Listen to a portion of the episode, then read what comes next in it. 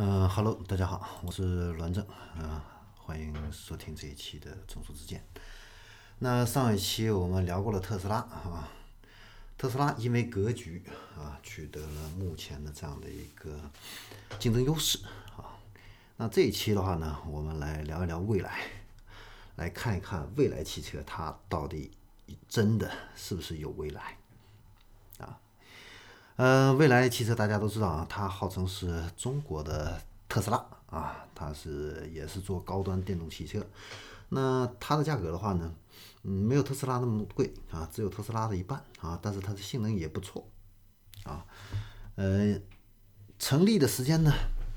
嗯，比这个特斯拉啊晚了十年啊，但是呢，在中国还算是比较早的，而且它也是量产车最先出来的啊，成立于二零一五年。那他的这个团队呢，也都是很有背景啊。首先，呃，目前的 CEO 啊是这个李斌啊，就是以前易车网的老板啊，后来把易车网的股份卖了啊，来创立了这个蔚来汽车啊。然后呢，还有谁呢？刘强东啊，没错，就是京东商城的刘强东啊。第三个，车和家的理想，啊。说车家可能大家不是太熟悉，但是你说汽车之家，我想你就都知道了。嗯，没错，汽车之家以前的老以前的老板李想，后来创立了车家，同时也投资了蔚来汽车啊。然后其他的这个投资的这个资本呢，还包括腾讯呢、顺为啊等等一些大的一些财团了啊。所以它的背景啊还是呃蛮雄厚的啊。呃，那特斯拉这款车的话呢？呃，能不能成功啊？我个人认为是可以的。为什么啊？首先第一个啊，它的产品定位很好啊。呃，它定位的话呢，是一个中大型的这个 SUV 啊。中大型 SUV 的话呢，各位都知道啊，豪华汽车，传统的豪华汽车，奔驰、宝马啊，在这个四十多万的这个车里边呢，这些 SUV 呢，尺寸没有蔚来车那么大啊。你想要买到蔚来汽车这么大的一个 SUV 的话呢，然后性能又差不多，配置又差不多啊，对不起，那你要一百万啊，但是蔚来只有他们价格的一半啊，所以呢，嗯，特斯呃蔚来汽车在这个市场啊，在这个四十万左右的这个中大型 SUV 市场，它很有竞争力啊。那如果你说这个市场还还有福特呀，还有丰田呐、霸道啊这些传统的这些 SUV 啊。啊，没错，也有，但是这些品牌的 SUV 啊，目前卖的量不是那么太大啊，不是那么太大啊，所以在这个市场竞争还很不充分，嗯，未来呢有很多的一个机会啊，但是如果未来汽车要是下探到二十多万这个区间的话，那这个竞争可就大了去喽。好，这个是产品定位这一块啊，就是先天性的决定了它有一个优势，而且呢。它前因为出车出的比较早啊，所以这个引起的这个市场关注度很高啊，新闻话题率也很高啊，这个投资人也都这个是都比较有噱头的一些人啊，所以呢，呃，它这个营销公关几乎没有花什么钱啊，但是这个市场上的这个新闻一直都是不断的啊，呃，不管是好的新闻还是坏的新闻吧，它的曝光率啊是足够的啊。呃，各大媒体免费啊，免费帮助未来去宣传。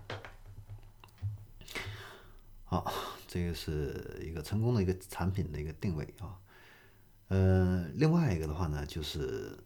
它这个定位还好呢，有另外一个原因啊。呃，就是目前的这个新能源汽车啊，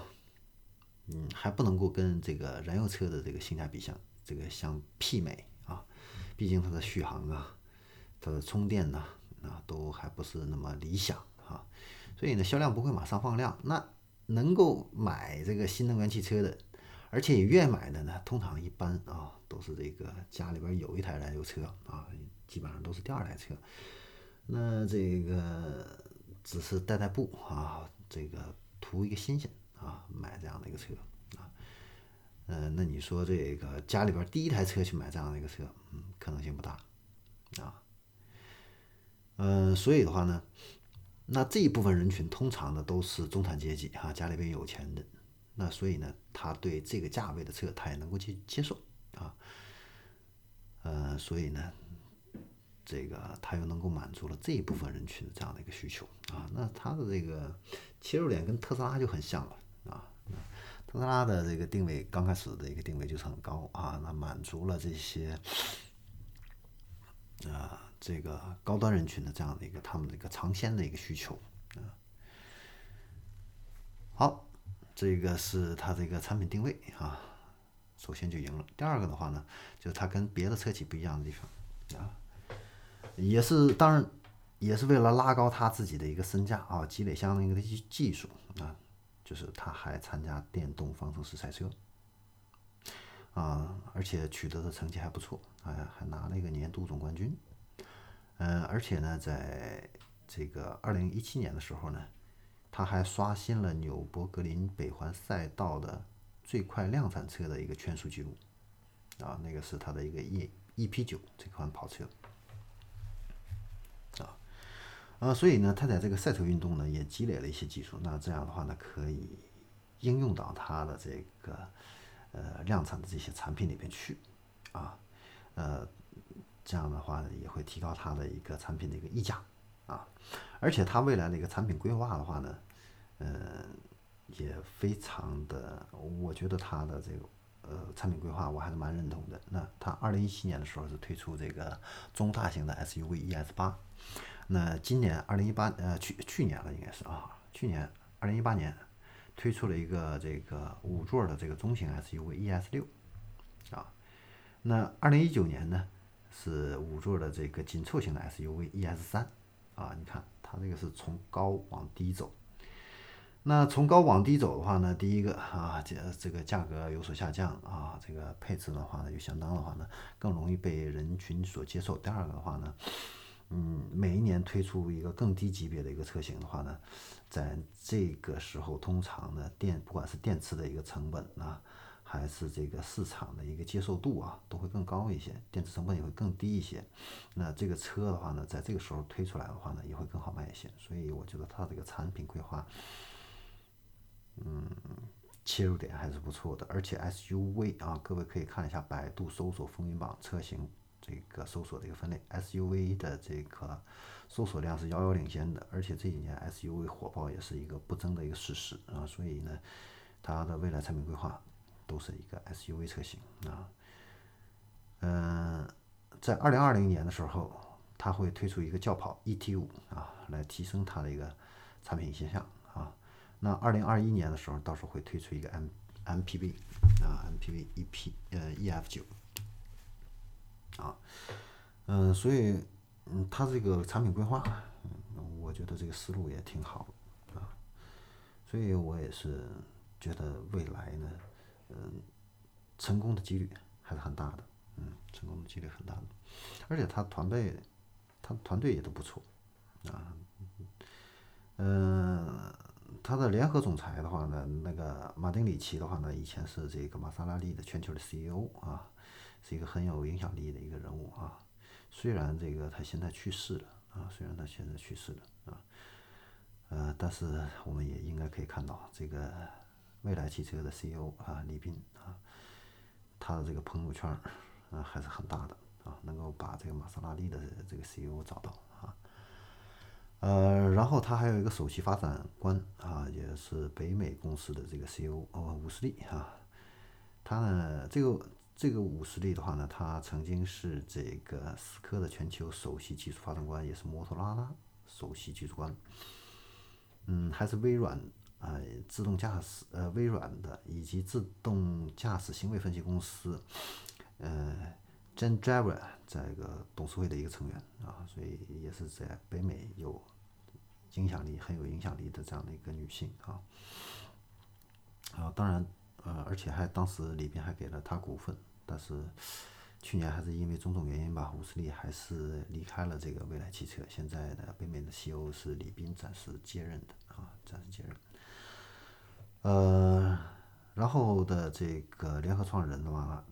他们的一个总裁啊是这个秦力红，以前是奇瑞销售公司的副总，也是龙湖地产的一个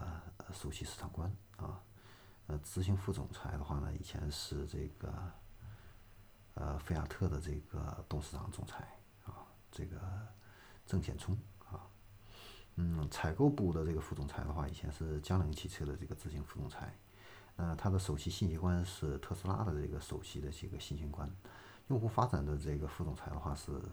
呃，雷克萨斯的副总经理。所以各各位你可以看到啊，他基本上是把各个行业的最顶尖的、这个最有影响力的这些人物都聚集到了这个未来的一个旗下啊。所以说，这个也是为他。未来的一个发展奠定了一个良好的一个基础，呃，在这个也这个这个全球的一个业务布局的话呢，啊，呃，早期大家都知道了，它是由江淮代工生产的啊，但是后来呢，它在这个上海呢，嘉定这一块的话呢，已经开始这个布置了第二个工厂啊，年产四万辆车，而且在这个。嗯，嗯，呃，呃圣何塞有这个它的一个自动驾驶的一个研发中心啊，呃，这个是在北美，然后在德国的慕尼黑也有它的一个设计中心啊。那在伦敦的话，各位都知道，就是它研究跑车的这个机械性能研发中心啊，啊，主要负责这个 EP9 的超跑项目啊。所以各位可以看到，它全球的布局已经呃非常全面了啊，非常全面了。然后北京还有它的软件中心。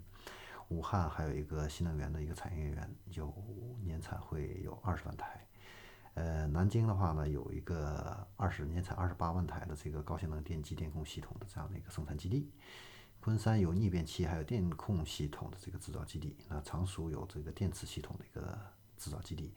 所以说呢，它基本上是把这个三电系统，包括电池这些主要的这些核心部件的话呢，它还都是尽量的掌握在自己的手中啊。创造自己的一个核心竞争力，啊，嗯，除了这个江淮汽车这一块的话呢，它总共是投资了一百亿，年产四万台，合作生产啊。呃，前一段时间这个李斌的这个动作也是频频啊，呃，和长安成立了长安未来啊，呃，这个业务呢是涵盖了这个智能网联啊，新能源汽车产业技术研发、零部件生产、呃，运营服务啊，全产业链。呃，后来的话呢，又和这广汽成立了广汽未来啊，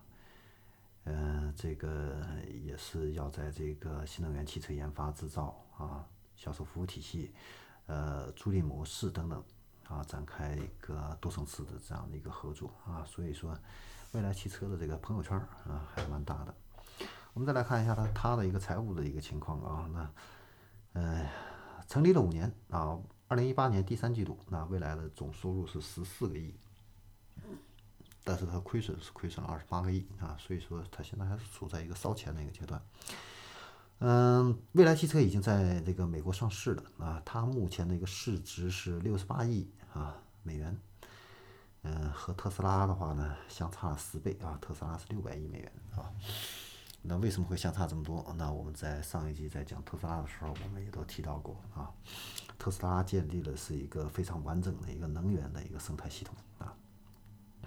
而且它的这个特斯拉的这个壁垒是外部的其他竞争者很难去攻破的啊，需要大量的这个时间、时间成本啊，呃，财务成本啊。然后我们再来看一下这个汽车的一个销量啊，嗯。二零一八年七月份的时候，这个蔚来汽车的一个订单数量是一点七万台，嗯，到今年为止的话呢，嗯，它大约交车的话，大概接近接近一万台啊，接近一万台啊，未来还有七千台要交付啊，但是后续这个订单量到底会怎么样啊？这个有待观察啊，有待观察，跟特斯拉的五十万辆比，确实还是有差距啊。但是它的这个 ES 六上市会反响怎么样呢？嗯，到时候要看，嗯，还是有一定悬念的，因为现在这个未来的 ES 八现在爆出的这个质量问题，嗯，还是有很多啊，嗯说实话，因为这个新呃任何一个新车啊，你这个嗯从建厂。四年时间建厂，然后又是能够量产出来，这是很不容易的一个时间，已经是一个，嗯，这个互联网的一个高速发展的一个速度了，嗯，这个车辆的一个质量稳定的话，怎么地也需要个几年的这样的一个时间啊。那特斯拉之前啊，这个十几年前走过的这些质量的这些坎儿，未来也都是要去走啊，未来也都是要去走，包括其他的这个新能源的这个车企啊，都是要去经历的啊，就是包括这个北美的这个 CEO 辞职啊，很大原因也是因为这个车载系统这一块暴露出来的这样的一个质量问题。啊，有一些多啊。那美国的这个研发跟这个中国的这个技工工程技术人员的这样的一个对接的话呢，因为时差的问题啊，呃，这个包括语言之间的一个沟通啊，中方很多的这个英语不是那个没有那么流利啊，跟这个美国人之间的一个沟通交流的话不会那么顺畅，而且时差原因的话呢。呃，真正工作时间重合在一起的时间只有三个小时啊，所以这也是给双方的一个工作的一个衔接带来很大的一个问题。所以，未来汽车 ES 八的这个车载系统，呃，经常死机啊，这个问题就是怎么样发生的啊。当然，我相信未来汽车以后能够去解决好这样的一个问题啊。这个新公司之间的一个前期的一个磨合，这种情况是不可避免的。嗯，我们再来看一下它的这个服务体系啊，服务体系。那未来汽车的话呢，现在是在全国布局了二十二个城市啊，呃，这个体验中心啊，大家有机会的话可以去看一下它的这个体验中心的话呢，嗯，比特斯拉的要高级。啊，比较高级，呃，设计花了很多心思，成本也很高。那它的一楼的话呢，跟特斯拉一样，都是汽车的一个展厅，啊，呃，但是二楼的话呢，它是有一个车主的一个，呃，呃，休闲的这样的一个中心啊。这个二楼的话呢，呃，呃，非未来汽车的车主是不让进的啊。那二楼都是有什么呢？呃，有这个咖啡的一个休闲区。啊，那他做的这个咖啡都是，呃，很多都是未来汽车自己研发的一些咖啡啊，呃，在市场上你是看不到的。比如说，它有一款咖啡是蓝色的，嗯，很特别，是一个，是一个是是是以一种特殊的一种微生物制造的那么一种咖啡啊，是蓝色的，很漂亮。嗯，此外的话呢，它还有这个婴儿的娱乐中心。啊，图书中心啊，那你家里边有小朋友，呃，想要在这个地方搞一个 party 都没有问题。他还提供了一个公共的一个会议室，那你想要带客户过来这个开会啊，跟他们预约的话都没有什么问题。他欢迎你把更多的朋友、更多的人带入到这个未来的一个世界来接触未来这个品牌啊。我觉得他们这个理念是很好的啊，把这个体验中心变成一个客户的一个会客厅啊，吸引更多的这些。呃，人群来接触到的这个未来的这样的一个品牌，啊，挺好的一个思路啊，这是未来的汽车的一个体验店，跟别人不一样的一个地方啊。我想这个也是一个，呃，未来的话也是一个趋势啊。当然，现在传统的很多车企也在建体验店啊，但是没有呃未来汽车这个考虑的那么周到，那么全面。当然，这个也跟未来汽车定位高端有一定的这样的一个关系。另外一个传统车企也是出于成本这方面的一个考虑啊，呃，所以呢，更多的只是体验这个汽车产品本身啊。嗯，所以在这个体验店这方面，我觉得未来汽车也是有自己的这样的一个与众不同的一个优势啊。然后我们再来看一下这个服务体系这一块啊，呃，呃，服务中心。啊，这个大家都有了。那他还提供跟这个特斯拉一样的有移动服务车，可以上门去呃提供服务啊。然后也有特斯拉的这个超级充电桩啊。但是它有特斯拉没有的什么东西呢？换电站和移动充电车，这个是未来汽车的一个首创啊。嗯，呃，很多人这个讥笑啊。这个未来汽车啊，那还要用这个移动充电车去给车主去充电啊？那么大一个充电车拖着一个电池板，啊，这个仅相当于两台这个未来汽车的这个电池啊，充不了多少电。但是我觉得它却是目前呃，成本最低的、最合适的一个解决的一个方案，而且非常的一个灵活，嗯，嗯，我觉得这是一个非常聪明的一个做法。另外的一个就是换电站，那换电站呢，呃，未来汽车，嗯，不能说是独创吧，但是它是真正实践也是最早的啊。其他的也有实践的，但是后来的这个失败了，啊，放弃了，嗯，但是未来坚持在做啊。呃，也有人觉得这个换电站没有什么用啊，但是呢，我觉得未来汽车做的比较聪明的一个地方的话呢，就是它把这个汽车跟电池分开了。呃，各位都知道，买未来汽车的话，你可以整车买，也可以只买车，然后电池来租。它把这个车的价值跟电池给剥离开了。各位都知道，电池的这个贬值啊是很快的。那你这个电动汽车三年之后的一个。呃，价残值的话，可能就只有百分之五十，甚至百分之四十，很大一块的话，实际上是这个电池不值钱了，啊，那你这个个人车主买车的话呢，你买了个电动车，电池不值钱了，然后你再去卖，这个亏的太大了。我买个普通的燃油车，我三年以后的这个折价率可能还有个百分之六七十，我还划算一些。OK，那未来汽车很聪明，把这个剥离开的话呢？你租我的电池，那车是你的，那车的这个残值的话，跟传统汽车是一样的。OK，那它的贬值率就会降低。那电池我是租未来的汽车的，那我无所我无所谓，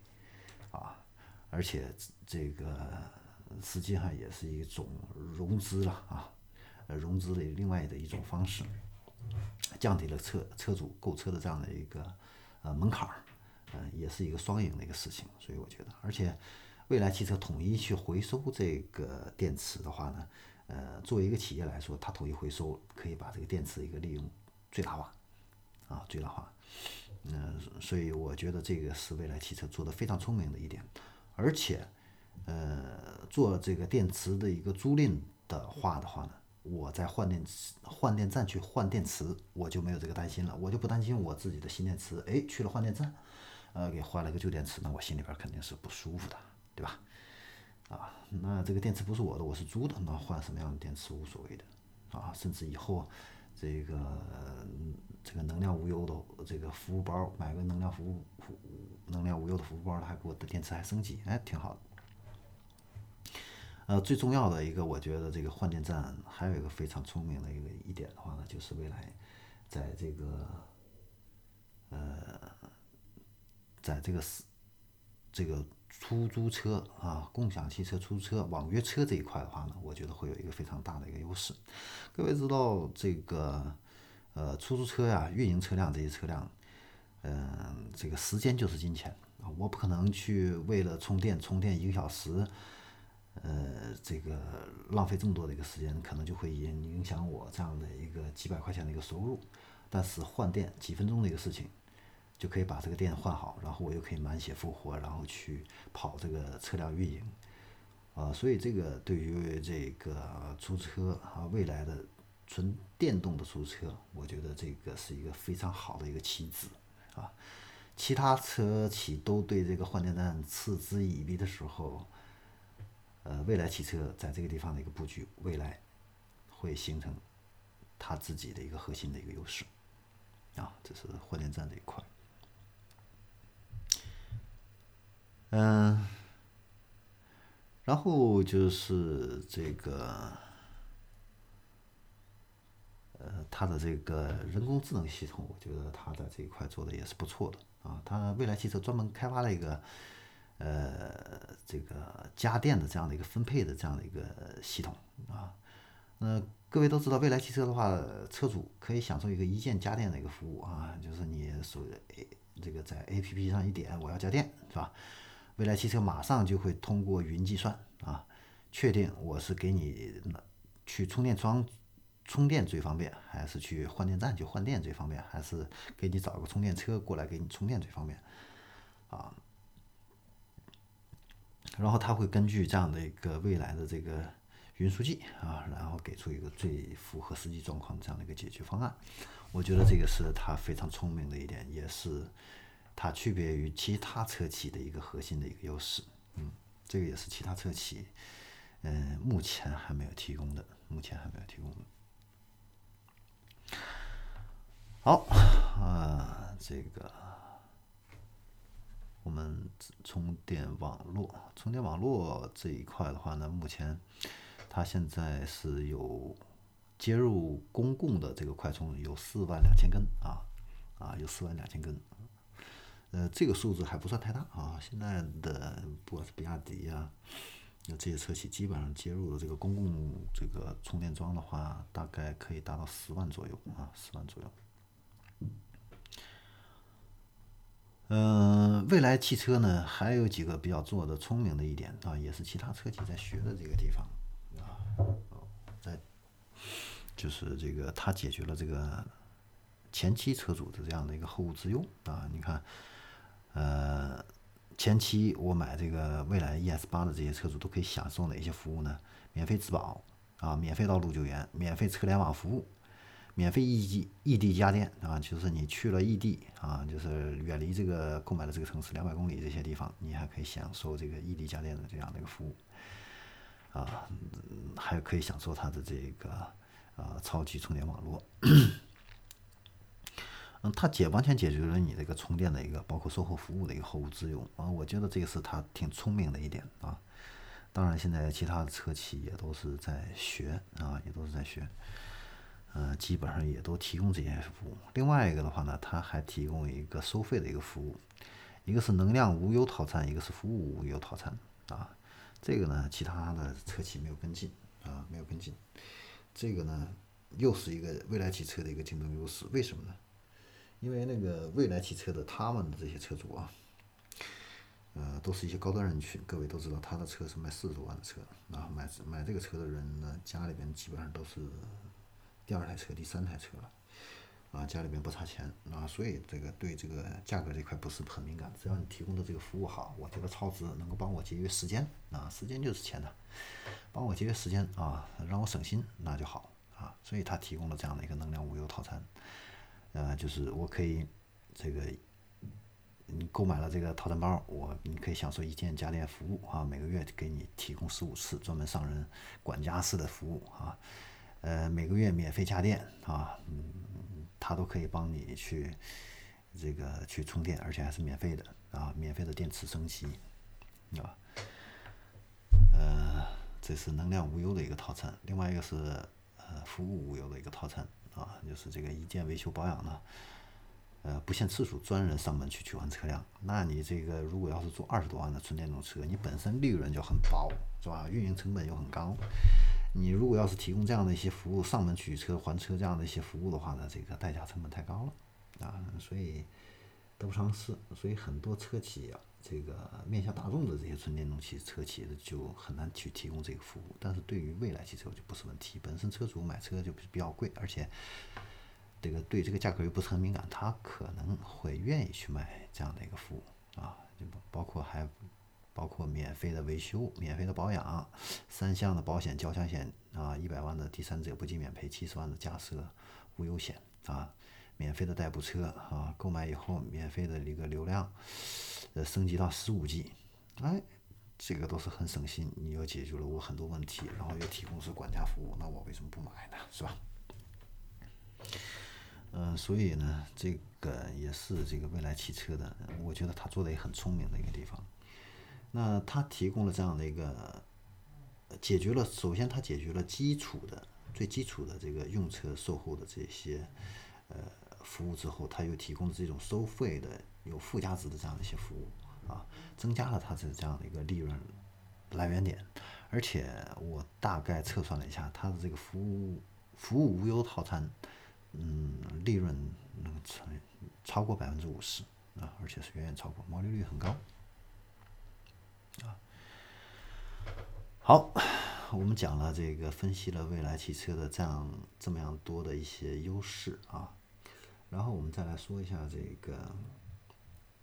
啊，未来汽车的这样的一个对传统汽车经销商可能会带来的一些冲击。啊，首先第一个，各位都知道，未来汽车的所有的汽车销售全部都是直营的啊，全部都是直营的，没有中间商赚差价。OK，呃，前期的话呢，它的销量可能不是那么高，但是呢，随着粉丝的一个累积，口碑的一个传播啊，这个性价比越来越突出啊，以后的产品质量越来越稳定，呃，销量上去了以后的话呢，它会建立起来一个什么样的一个优势呢？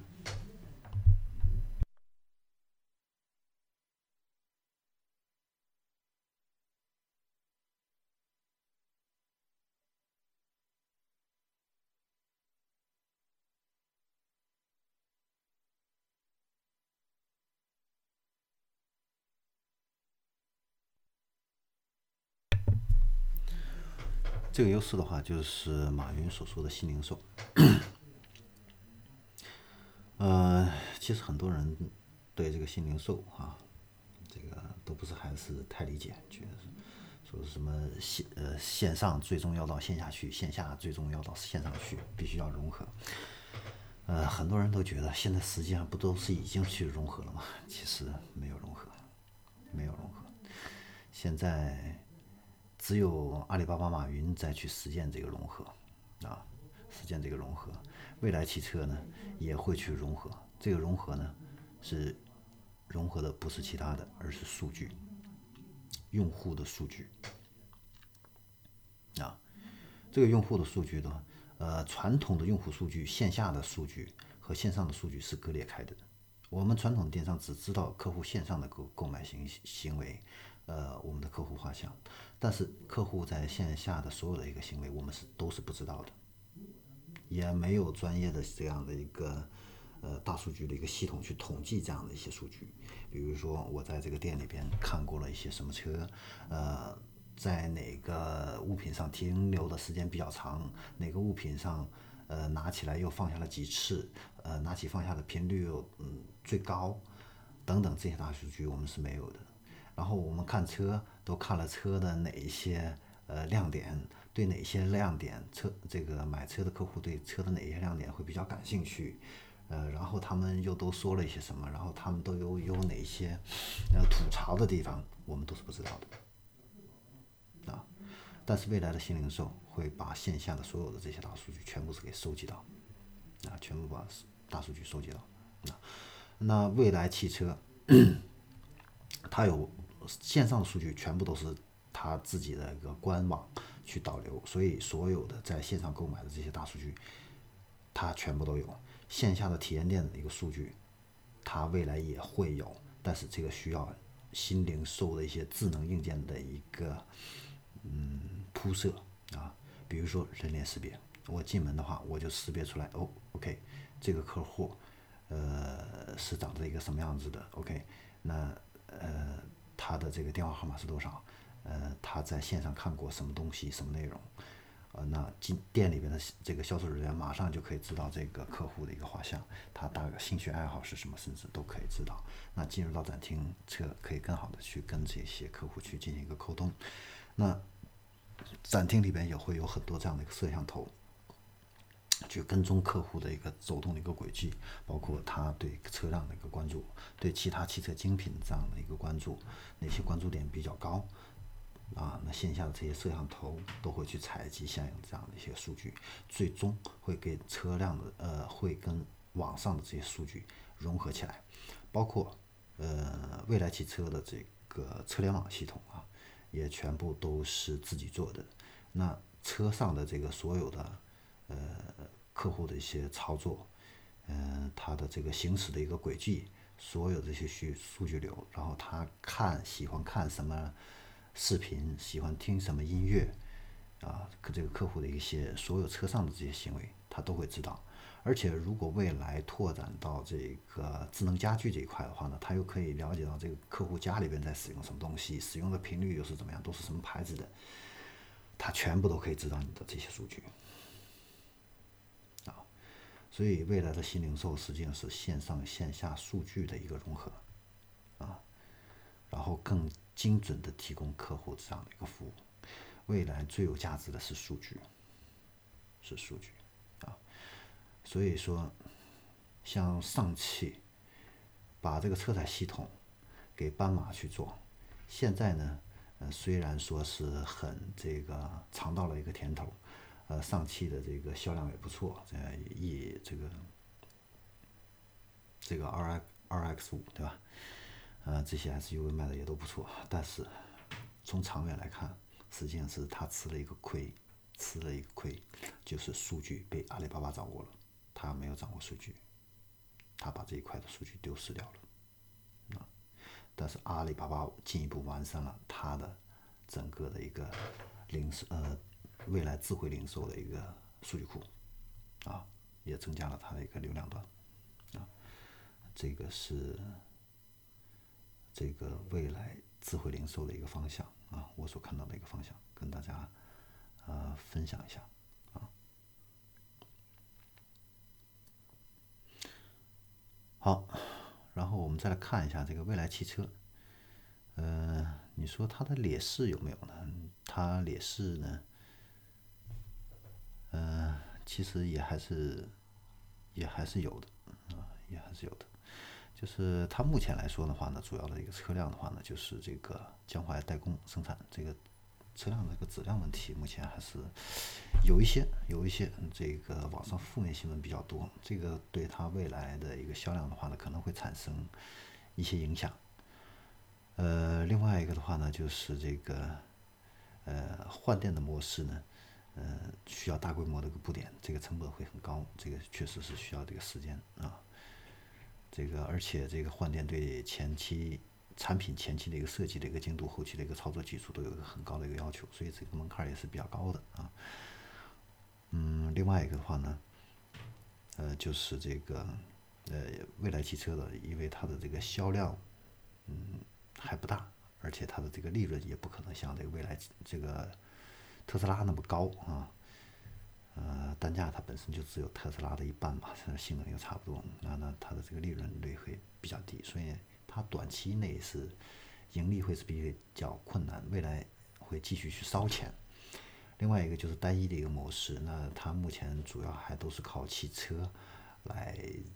包括这个软件服务、未来的售后服务，呃，来盈利的话呢，呃，短期内。它还很难实现其一个盈利，它不能够像特斯拉去建立自己的一个能源生态系统。嗯，这个而且呢，嗯，这个未来汽车的话呢，它有一些的这样的一些模式是可以去被其他的人去学习的啊。